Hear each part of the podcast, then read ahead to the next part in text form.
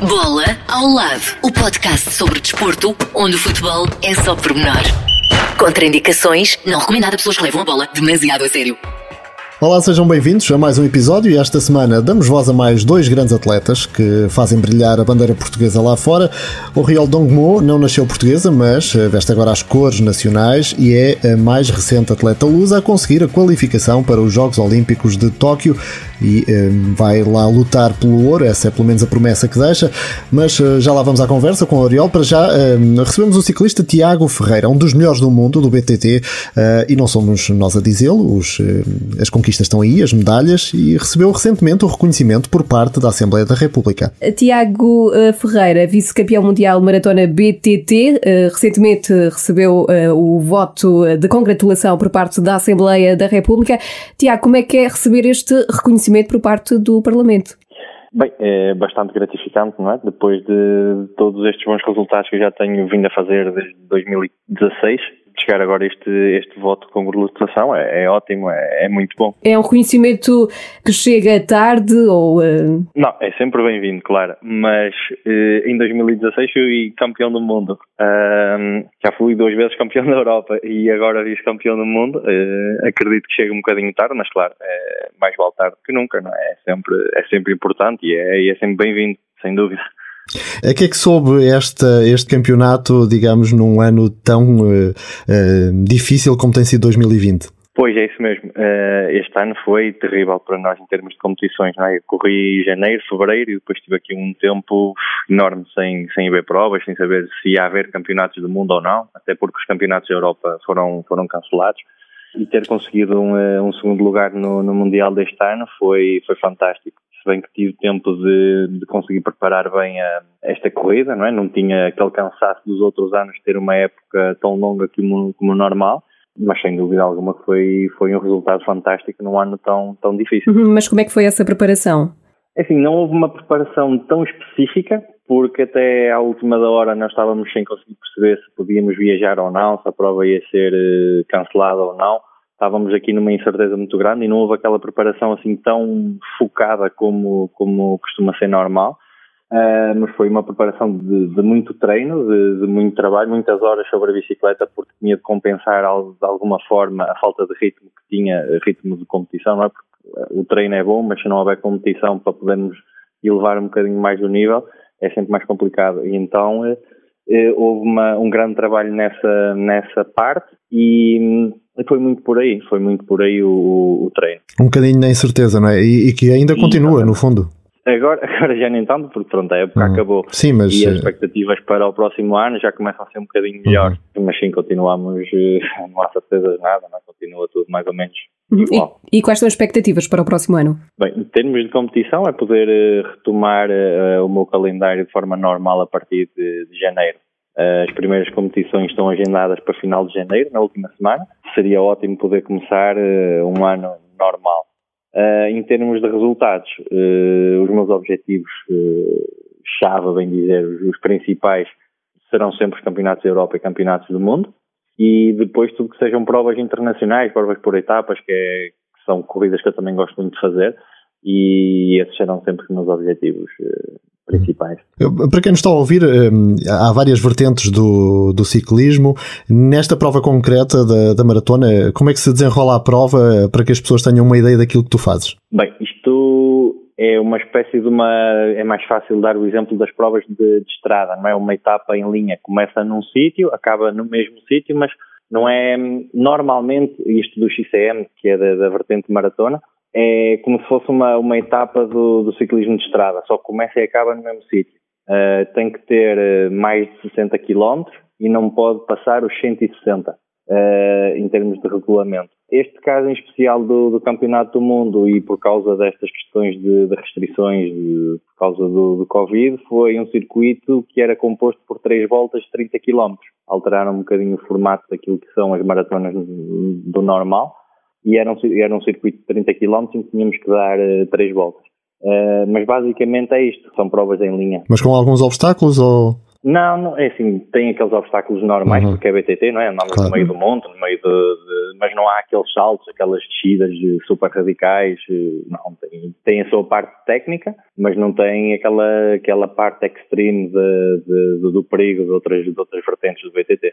E olha, como é que tudo isto começou? Como é que começou este interesse pelo BTT? Uh, começou com aquele grupo de amigos que andávamos de bicicleta aos fins de semana, tipo sábado e domingo Uh, entretanto, a vontade de, de, andar de bicicleta e de, de, competir foi crescendo. Tive um convite de uma equipa aqui da zona de Viseu, Ceia, dessa zona daí, e pronto, foi o meu, o meu, primeiro ano de competição, até foi nessa, nessa equipa.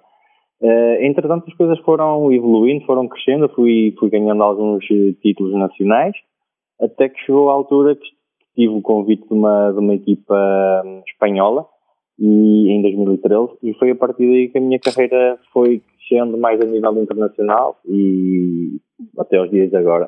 Uhum. Seis vezes campeão nacional, não é? Sim, sim, seis vezes sim. De, de, de maratona, porque tenho outras de, de rampa, de cross country olímpico, mas mais focado na maratona, sim, são seis. São muitas horas de dedicação, calculo, não é? Para um ciclista profissional, sim. no fundo isto é a tua vida. Exatamente isto é o meu trabalho. Como é que se diz à família o que eu quero é andar de bicicleta no futuro? quero que esse seja o meu futuro, é ganhar dinheiro a andar não, de bicicleta. Não é, não, exatamente, não foi fácil tipo, de conseguir convencer os meus pais, principalmente, uh, e eles sempre forçaram bastante para que eu tivesse um trabalho normal. Uh, e já foi, foi complicado convencê-los e demonstrar que, que eu gostava bastante disto e podia conseguir fazer vida disto. Claro que em Portugal é muito complicado, mas assim que tive as, as oportunidades de sair para fora e de ter outras condições, eh, foi um bocadinho mais fácil de conseguir eh, convencê-los, mas mesmo assim deu bastante trabalho. Mas assim que consegui, comecei a obter os meus primeiros resultados da relevo internacional, aí sim, eles, ok, vamos dar aqui uma oportunidade, duas, três, e, foi, e, foi, e tive sorte. Lá os conseguiste convencer. A verdade é que correu bem sim. e hoje devem ser os maiores fãs. Sim, claro, claro, super orgulhosos, claro. E, e, o que é que tu sentes quando sobes uh, ao lugar mais alto do pódio, ouves o hino? É assim, é o momento em que eu percebo que realmente fiz alguma coisa de, de, de grande, não é? Quando se, se ouve o hino, não é em todas as provas. Um, e normalmente isso vem com resultados de campeão do mundo ou campeão da Europa. E aí sim, aí sente-se que, que, consegui fazer alguma coisa realmente especial e de, e, e de muito bom, quer para mim, quer para, para o nosso país, claro. Falavas da questão de, também dos apoios, eh, que não é fácil chegar lá. Como é que eh, em Portugal se consegue, de facto, e dizias que conseguiste acabar por eh, chegar a esse ponto, mas fazer carreira, ter os apoios certos, num país como o nosso, não é muito fácil? Não, em Portugal é quase impossível. Uh, em Portugal é quase impossível. Uh, tanto é que atletas profissionais de BTT que se possam chamar profissionais, uh, de repente nem estou a ver nenhum é, é realmente complicado, até porque o BTT em Portugal ainda é visto como uma modalidade muito de, de, fim de semana, de lazer, ainda não conseguem, ainda não lhes dão aquele, aquele valor realmente de profissionalismo, o que é, o que é pena. Uh, e eu, no meu caso, sim, para conseguir ser profissional a 100% de BTT, só mesmo indo para fora e tendo condições boas para poder fazer e me dedicar 100% a isto, porque não é impossível. Ainda assim, uh Sentes que há interesse dos mais novos eh, pela prática deste desporto ou essas condicionantes ah, atrapalham? Não, não, há bastante interesse, principalmente dos, dos mais jovens. Porque se a gente for ver os, os grandes nomes, ainda agora o facto, por exemplo, o João, uh, o Ruben, que fizeram ótimos resultados na, na, na, volta à Itália, eles vieram todos BTT. Uhum. Tipo, os mais jovens, quando começam, começam sempre pelo BTT porque é a vertente mais divertida, porque é? tem aqueles saltinhos, tem os circuitos pequeninos, é tudo muito mais engraçado. Uh, o problema está é quando chega à idade de sub-23 em que temos que ponderar se dá para seguir e é isto que a gente quer e é possível fazer vida disto ou não. E então aí o BTT passa a segundo ou terceiro plano. Ou se desiste e segue os estudos, ou passam à estrada quem tem a oportunidade de passar ao ciclismo de estrada agora, os mais novos, uh, é notório que, que, têm bastante interesse e gostam bastante de praticar BTT. Falta criar condições para que se mantenham. Precisamente, exato. Falaste aí de dois eh, nomes que brilharam também este ano no, no ciclismo. A verdade é que a modalidade está em alta, não é, no nosso país? Não, este ano foi, é assim, foi um ano muito mau para, umas, para a grande maioria de, de, das nossas vidas, não é? Mas no que toca a ciclismo foi um ano fantástico, porque houve excelentes resultados, não é? E agora na pista houve mais campeões da Europa, foi, foi brutal, houve, houve ótimos resultados este ano, foi no que toca a ciclismo foi fantástico. Tu próprio uh, consiste também um outro feito que foi um recorde mundial, não é? De subidas. Uh, Fala-nos lá desse, desse momento, foi no fundo aproveitar aquela paragem para te manteres em forma, ok? Foi porque estávamos a passar um momento em que não havia nada Uh, este projeto nós já tínhamos, já tínhamos em mente há algum tempo, já me tinha sido sugerido há algum tempo, e era para ser realizado no final da minha época, que seria final de outubro, mais ou menos. E então, eh, como estava, eu continuava a treinar, porque não sabia quando é que ia reabrir a competição, a bem dizer, então eu mantive-me sempre o mais focado e motivado possível a fazer os meus treinos. Uh, o certo é que não, não, não se passava nada, não, não havia certezas de nada, não havia competições, não havia nada, e eu falei com a, com a Red Bull que tinha sido quem me propôs o desafio de tentarmos antecipar este projeto e, e conseguimos antecipá-lo e, eh, e, foi uma coisa brutal porque hum, deu para me focar ainda mais, deu para continuar o meu trabalho com um objetivo, que era aquilo que me estava a faltar naquela altura, e foi um feito espetacular. 24 horas eh, de subidas, eh, mais de 17.700 metros. Eh, como é que as pernas aguentam? um pouco cansativo. É assim, as pernas até que aguentaram melhor do que aquilo que eu estava à espera. O meu problema foi mesmo as costas e os, e os, e os braços, porque, ok, subir é duro, mas a descida tornou-se quase impossível. A descida foi, era muito massacrante, até tinha bastante pedra, era muito inclinada, logo não dava para descansar aquilo que eu pensava que podia dar e uh, essas foram as zonas que, um, do corpo que mais me custou. É claro que as pernas doíam, mas era uma dor mais suportável porque estou mais habituado e já estava à, espera dessa dor. Agora dos pulsos e, de, de, e, das costas não. Mas foi um desafio fantástico e super, é assim, nós tínhamos a ideia de fazer um número de, subidas que fosse realmente eh, grande, não é? que desse ali algum impacto Agora, não, também não estava à espera de aguentar conseguir fazer tantas subidas, até porque eu pensei que durante a noite ia ter de parar para descansar, porque eu, eu nunca treino à noite, não, não ando de bicicleta à noite, e eu pensei que não ia aguentar o período da noite. O certo é que passei muito bem esse período e, eh, e foi a partir desse ponto que eu vi que íamos conseguir chegar a um, a um número realmente bom e a um objetivo grande e fiquei bastante contente com isso. Mais um recorde mundial para o currículo. Também torna-se mais fácil quando se gosta daquilo que se faz, não é? Ah, sem dúvida, sim, sim, sem dúvida. Já alguma ah, vez tiveste muita sorte de poder fazer aquilo que, hum. que gosto. Claro. Já alguma vez tiveste o, o, azar de ter uma queda que te fizesse pensar duas vezes no que é que andavas ali a fazer ou não? E já passei por essa, por essa experiência. Uh, em 2015, eh, num campeonato da Europa, tive uma queda e fraturei a coluna. Uh, e foram momentos bastante complicados porque era a coisa que eu mais temia, era ter uma queda e fraturar a coluna, uh, e isso aconteceu-me assim num momento da minha, da minha carreira em que eu me estava a relançar outra vez, tipo, estava tinha assinado o acordo com uma equipa italiana há muito pouco tempo, na qual ainda me mantenho, e estava-me a correr super bem em época, e eu fui fazer uma prova que não estava no meu calendário, porque eu estou mais focado na vertente maratona e fui fazer um campeonato da Europa de cross country a pensar no apuramento olímpico.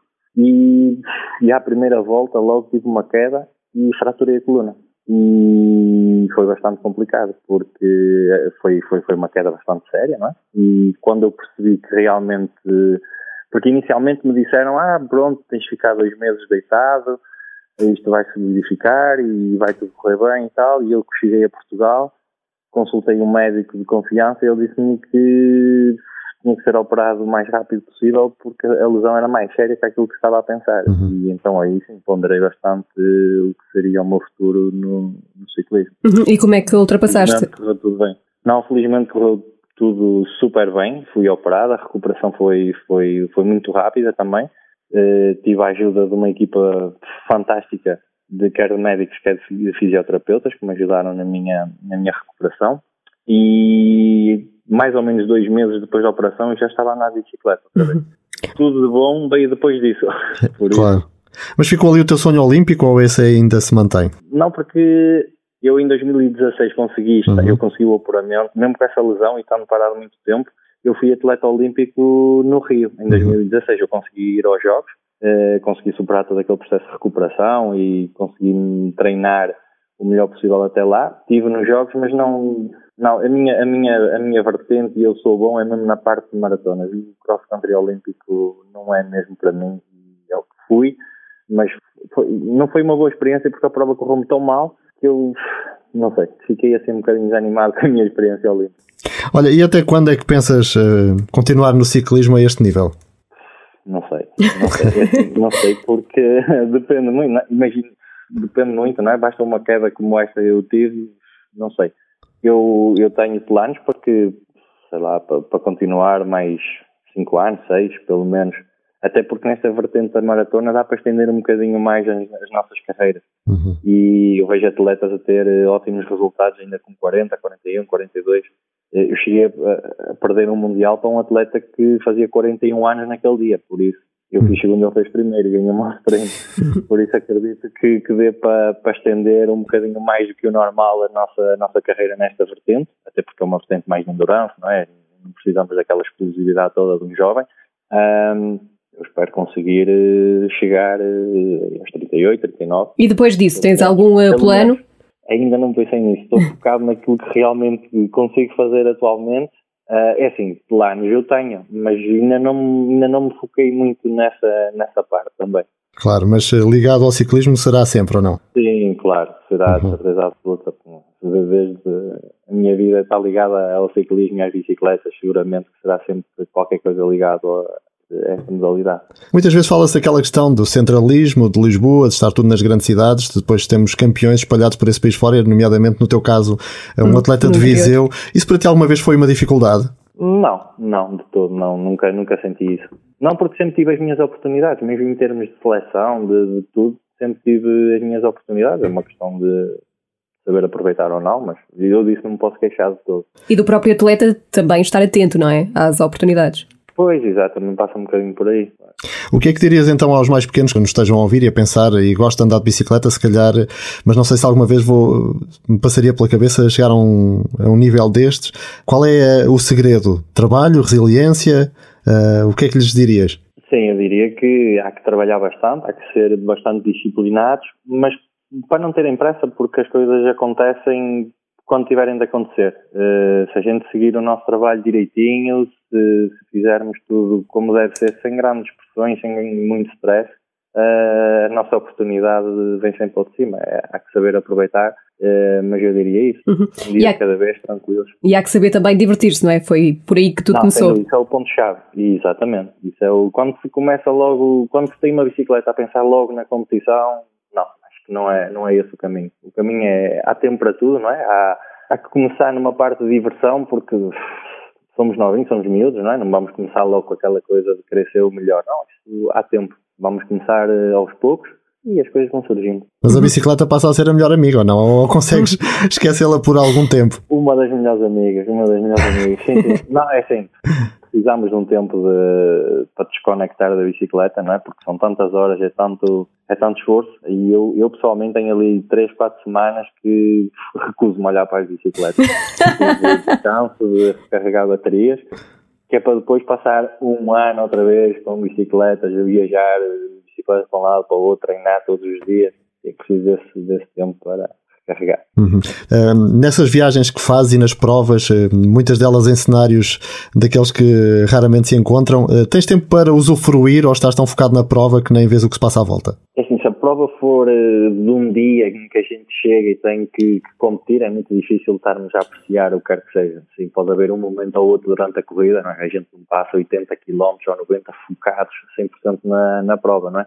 Há ali breves momentos em que dá para usufruir um bocadinho do, do sítio onde estamos mas não, não se aproveita assim tanto quanto isso.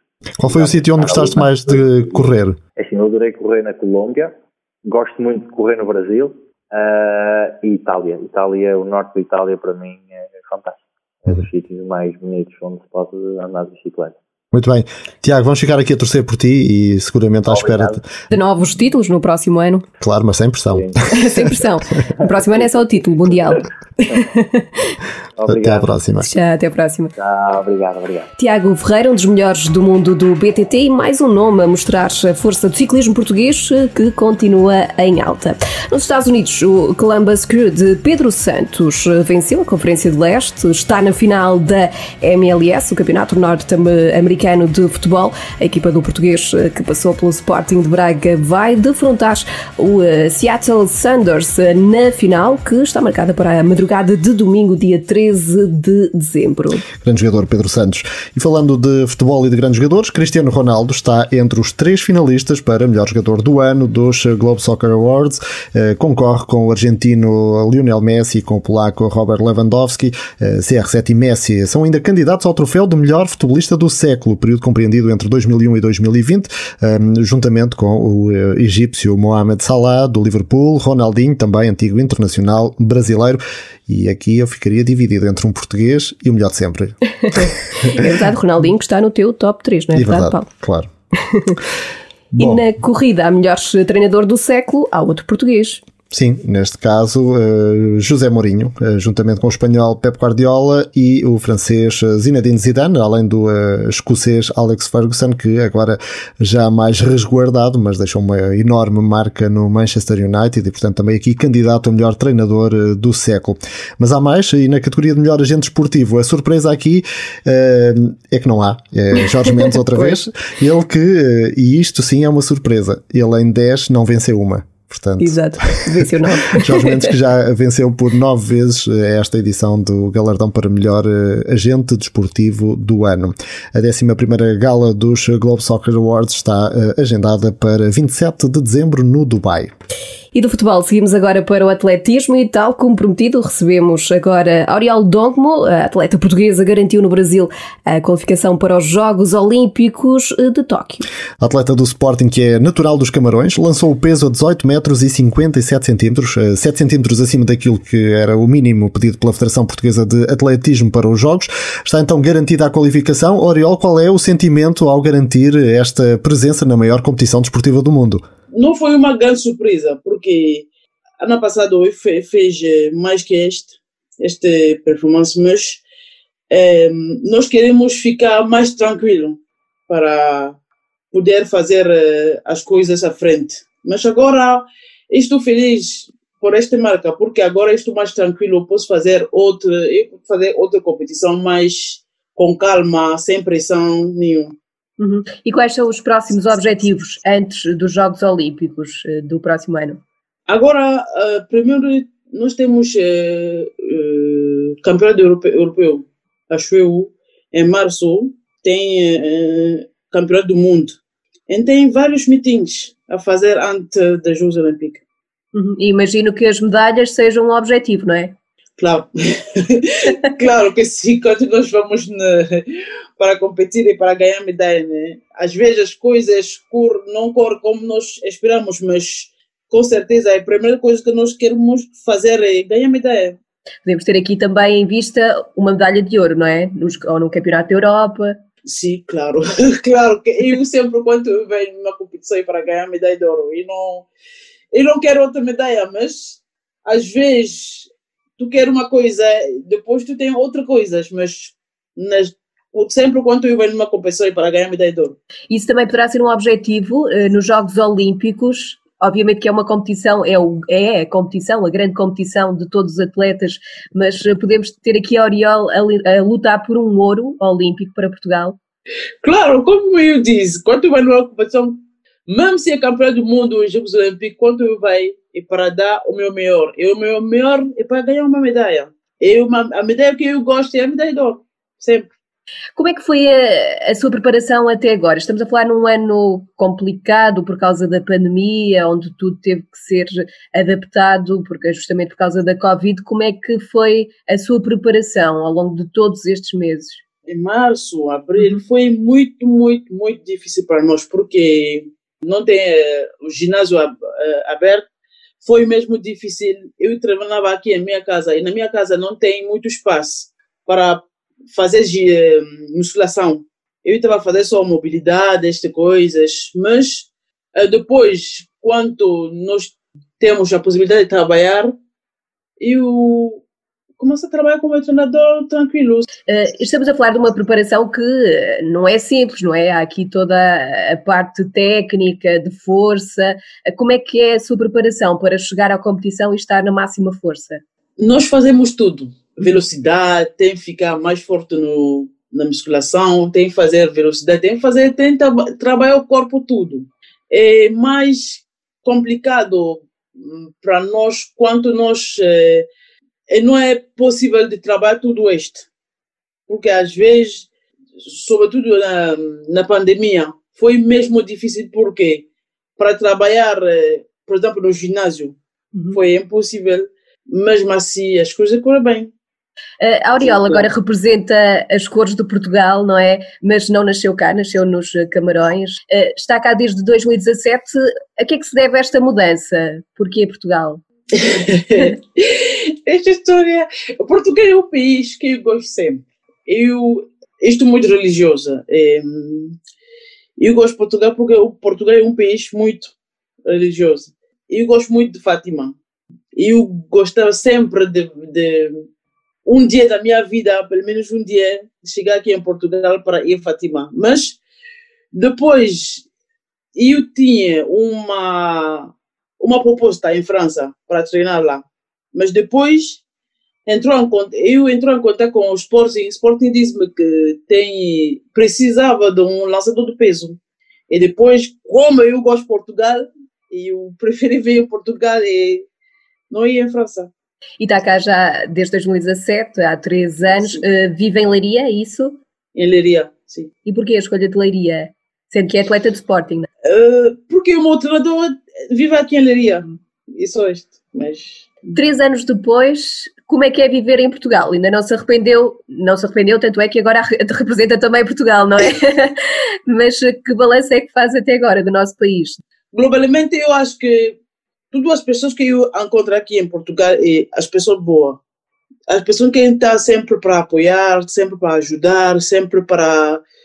Sempre para mim, é o gente mais, mais cuidador que eu vi na minha vida aqui em Portugal. Mas porquê é que decidiu representar Portugal? Sinceramente, quando eu cheguei aqui, não foi para representar Portugal, foi para representar o meu país, mas eu falei com o meu treinador, o meu treinador disse que vai ser bom para mim. Falamos depois, eu conversei de trocar nacionalidade, pronto. E agora, até agora, é, eu não me arrependo. E de certeza que não se vai arrepender depois das, no próximo ano com as competições todas, incluindo os Jogos Olímpicos. A sua família está maioritariamente nos Camarões, não é? Sim. Como é que eles acompanham uh, o seu percurso aqui em Portugal?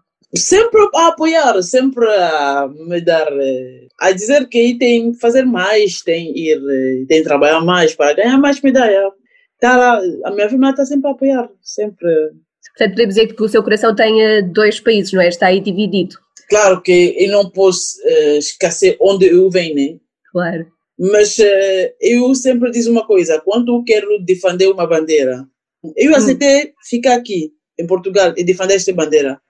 E por isso eu vou defender esta bandeira com o meu coração, com tudo. Isso é muito, muito bom, é muito bonito. Uh, e já agora, como é que começou todo, toda esta paixão por este desporto e por esta especialidade, o lançamento do peso, esta modalidade? Porquê? Primeira coisa, foi, não foi uma coisa que eu gostei desde, desde no início, não. Com certeza, não gostei esta disciplina, mas foi na escola. Tem, tinha um professor de educação física tem o jogo escolar, eh, escolar, acho eu.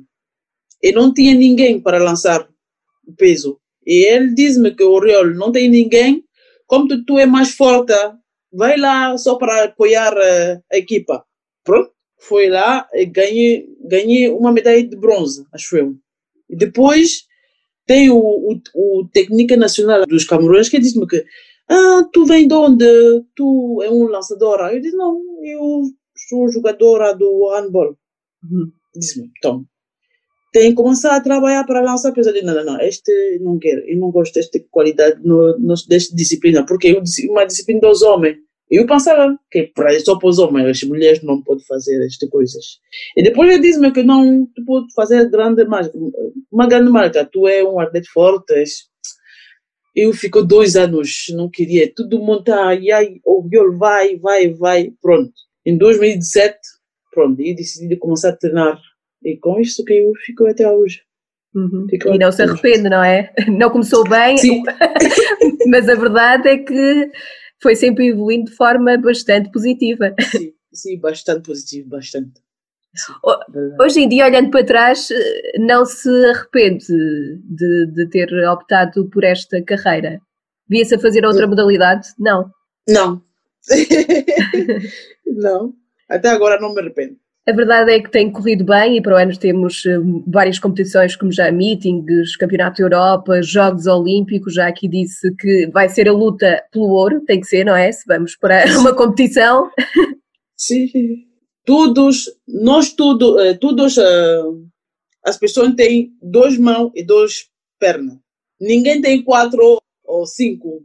Se nós, todo mundo tem que lutar para a mesma coisa se eu vou lá para lutar para ouro, outra pessoa vai lá para lutar ouro. Nós vamos, todo mundo vamos, vamos lutar e vamos ver quem vai ganhar. Muito bem, fica a mensagem registada. Auriol, muito obrigada pela conversa. Vamos continuar a acompanhar a sua, a sua carreira. Obrigado. Com a qualificação de Auriol Dongmo, aumenta para 35 o número de portugueses com marcas de qualificação para os Jogos Olímpicos de Tóquio, que foram adiados para o próximo ano. O atletismo é a modalidade mais representada agora com sete atletas.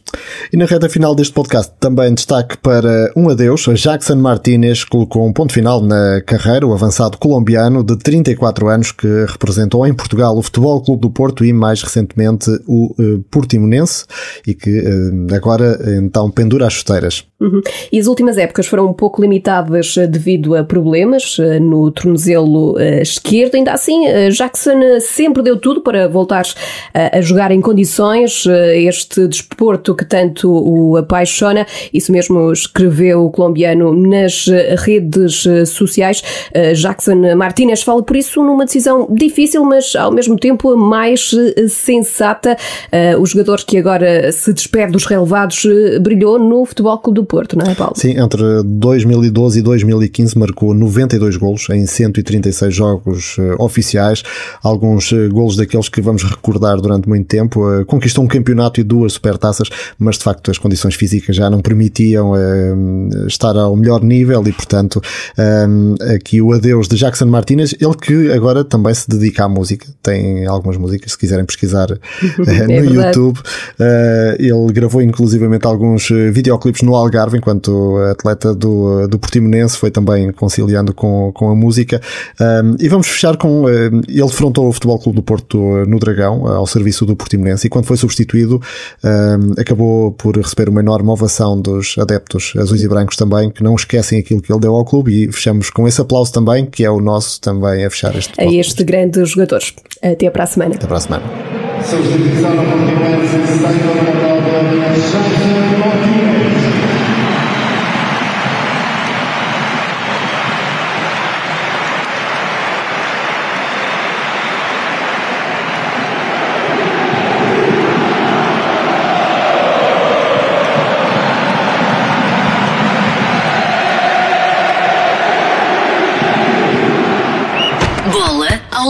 O podcast sobre desporto, onde o futebol é só pormenor. Contraindicações, não recomendado a pessoas que levam a bola demasiado a sério.